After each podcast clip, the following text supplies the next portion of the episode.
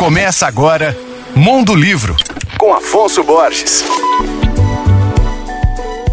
Olá, ouvintes leitores da Alvorada FM. Hoje, 8 de março, é Dia Internacional das Mulheres, uma data reconhecida pela ONU com o objetivo de celebrar as conquistas femininas ao longo da história e refletir sobre a desigualdade de gênero. E é claro, nada melhor do que a literatura para nos ajudar nisso. Portanto, hoje eu vou indicar cinco autoras brasileiras contemporâneas que, em sua obra, denunciam a violência, o machismo, o sexismo e toda forma de preconceito. Em primeiro lugar, nós temos a baiana Lívia Santana Vaz, promotora de justiça ela lançou recentemente o livro Cotas Raciais, que eu indico demais, e é também coautora da obra A Justiça é uma Mulher Negra, com Chiara Ramos. Em seguida, eu destaco a professora belo-horizontina Lavínia Rocha, licenciada em História pelo UFMG. Ela é autora de livros como Entre Três Mundos e coautora de Raízes do Amanhã, oito contos afrofuturistas. Terceiro lugar, eu indico a jornalista Juliana Monteiro, que no ano passado publicou Ao Brasil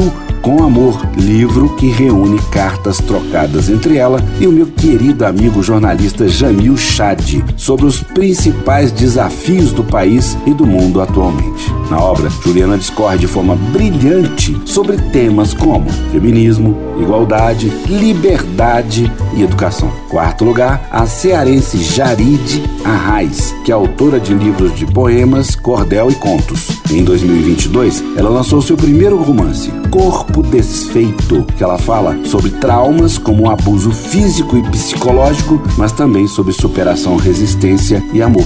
Por fim, eu indico a obra da paulista Aline Bey, que em 2018 venceu o Prêmio São Paulo de Literatura com seu primeiro romance, O Peso do Pássaro Morto. No livro, ela narra a vida de uma mulher dos 8 aos 52 anos, abordando desde as vivências cotidianas até as tragédias e violências que persistem geração após geração.